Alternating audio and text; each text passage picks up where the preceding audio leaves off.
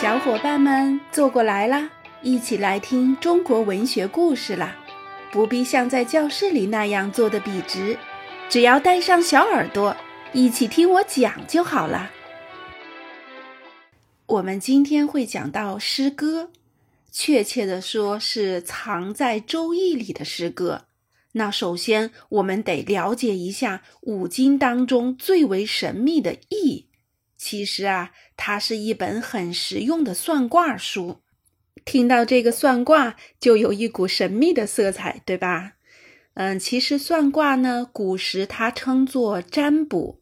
几千年前的人很难以把握自己的命运，一动一静都要占卜一番，测测吉凶。占卜在他们的生活中啊，就跟吃饭穿衣一样重要。那么，在商代，占卜常用的是龟甲和兽骨。占卜时，先在甲骨上钻个眼儿，再拿到火上去烧，观察这个眼儿周围的裂纹来定吉凶，并把占卜的日子、事由、结果等都刻在甲骨上，那便是甲骨文啦。可是啊，这样做很麻烦，而且呢，随着农业的发展，狩猎和畜牧渐渐的衰微。甲骨并不是总能找得到的，于是人们渐渐的改用湿草来占卜吉凶。这个湿草啊，是一种长寿的草，到处都能找到。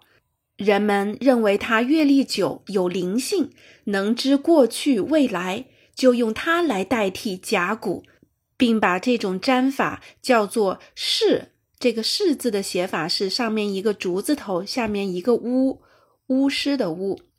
那是的方法呢？现在也已经失传了。有人推测它可能跟数有关，比如说拿一把草杆儿数一数，看看是奇数还是偶数。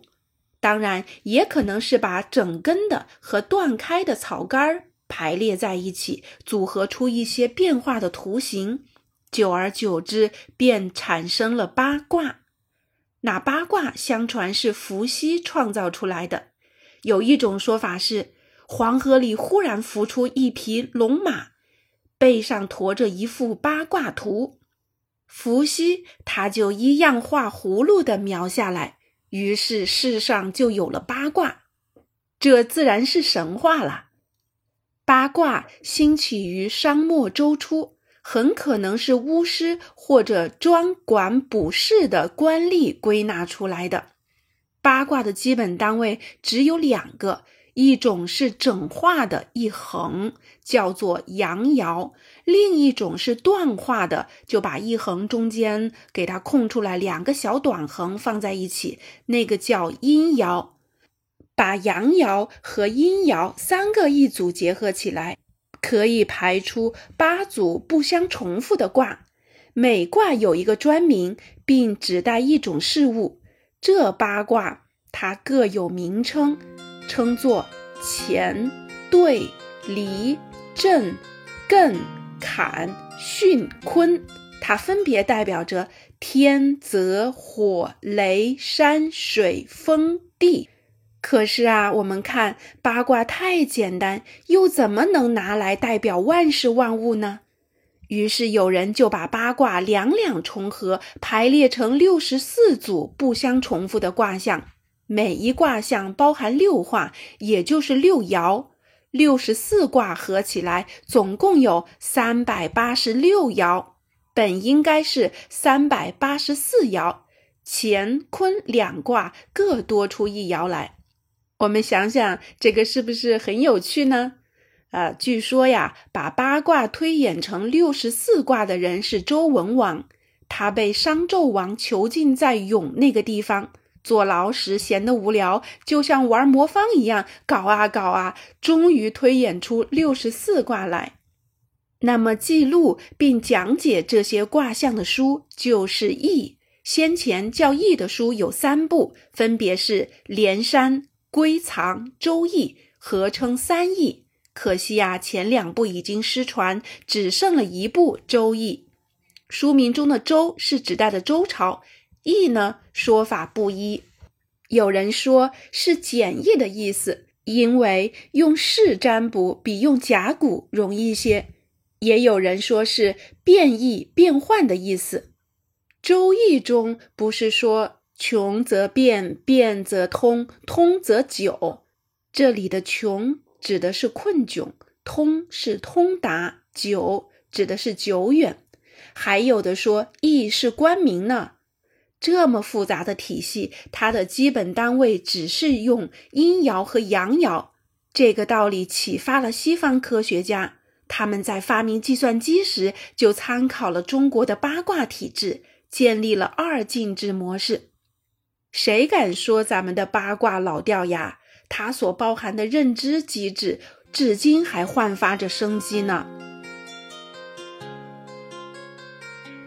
那么接下来我们看一下《周易》，它分为《易经》和《易传》两个部分。《易经》是主体，记载着六十四卦、三百八十四爻及其解说词，称作卦爻辞；《易传》则是对《易经》的解释和阐发。《易传》有多种，名称各异，如文言、彖、象、说卦等，有的还分为上下两篇，总共有十种之多。这就像给《周易》安上了翅膀。因此又称十易。过去都说《易传》是孔子做的，这当然是借孔子的大名给《周易》贴金啦。据学者考证，《周易》里包含了不少战国和秦汉时人的观点和主张。那个时候，孔老夫子早已不在人世了。试着从《易经》《易传》中挑出一两句对今天影响尚存的格言来。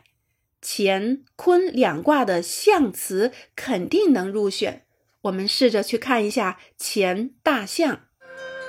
象曰：天行健，君子以自强不息。这句话非常的耳熟能详啊，这是对乾卦总体精神的概括。有人问：乾卦代表天，为什么不叫天卦呢？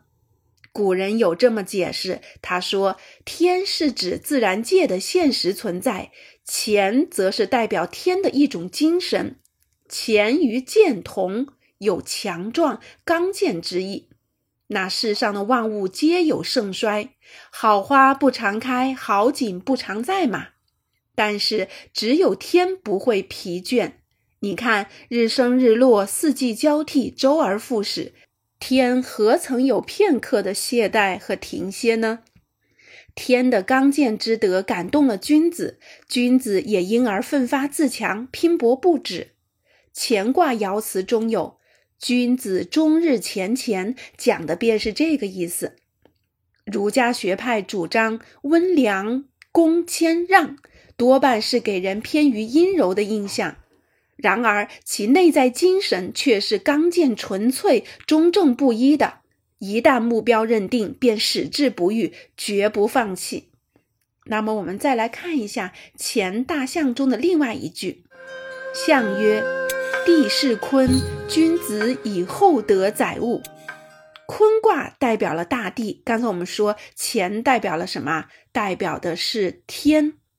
那与它对应，代表了大地的坤，它有着辽阔深厚、承载万物的胸怀体魄；精神上与乾卦相对，以柔顺、承受为德，体现宽厚包容的品德。这同样感化着君子。那清华大学是中国数一数二的高等学府，它的校训就是“自强不息，厚德载物”八个字。取自乾坤两卦的象辞，勇猛精进而又谦逊宽容，这不但是对青年学子的要求，也已成为整个中华民族的精神追求。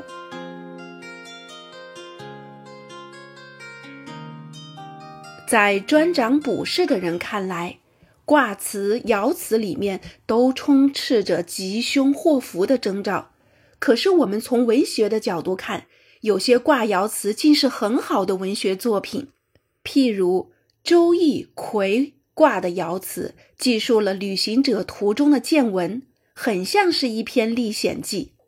这位旅行者在途中见时复途，载轨一车，意思是见到一口猪躺在泥地上，又见一车鬼向他驶来。他刚要拉弓射箭，却又松开弓弦。原来那不是鬼，是一车穿着花哨的乡亲们赶着车去迎接新娘。又有一则壁挂，说的也是迎亲的事儿，即男方到女家去迎娶新娘。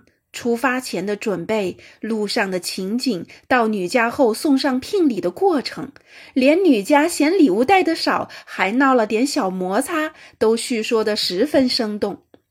有些卦爻辞像诗歌一样美，不但韵脚和谐，节奏也显得明快跳荡。像毕卦第三爻的爻辞说：“毕如婆如，白马汉如。”匪寇婚媾，在我们现在听起来啊，觉得特别的生僻难懂。但是呢，它的意思是说，那旁有人骑着骏马，毛色雪白，略带纹路，马鬃飘飘，好不威武，不是倒寇，而是迎亲的队伍。我们可以想象，那个时代大概盛行抢亲的习俗。娶亲的人骑着骏马在大路上驰骋，让人闹不清是迎亲的新郎还是打家劫舍的强盗。由于一些卦爻辞中含着很深的寓意，因此人们常把《周易》看成蕴含哲理的书。《易传》的解释把《周易》更加哲理化了，里面又塞进了不少儒家学派的理论。就这样，一部古代的卦书俨然变作庄严而神秘的儒家经典。在古代，解释《周易》的专著有成百上千种，那时的《周易》真算得上一门大学问啊！那么，通过我们今天的讲解，大家对这部最为神秘的《周易》是否有了一定的了解呢？要是感兴趣的小伙伴啊，还可以拿来《周易》这本书好好的研究研究，也许会有什么新发现呢。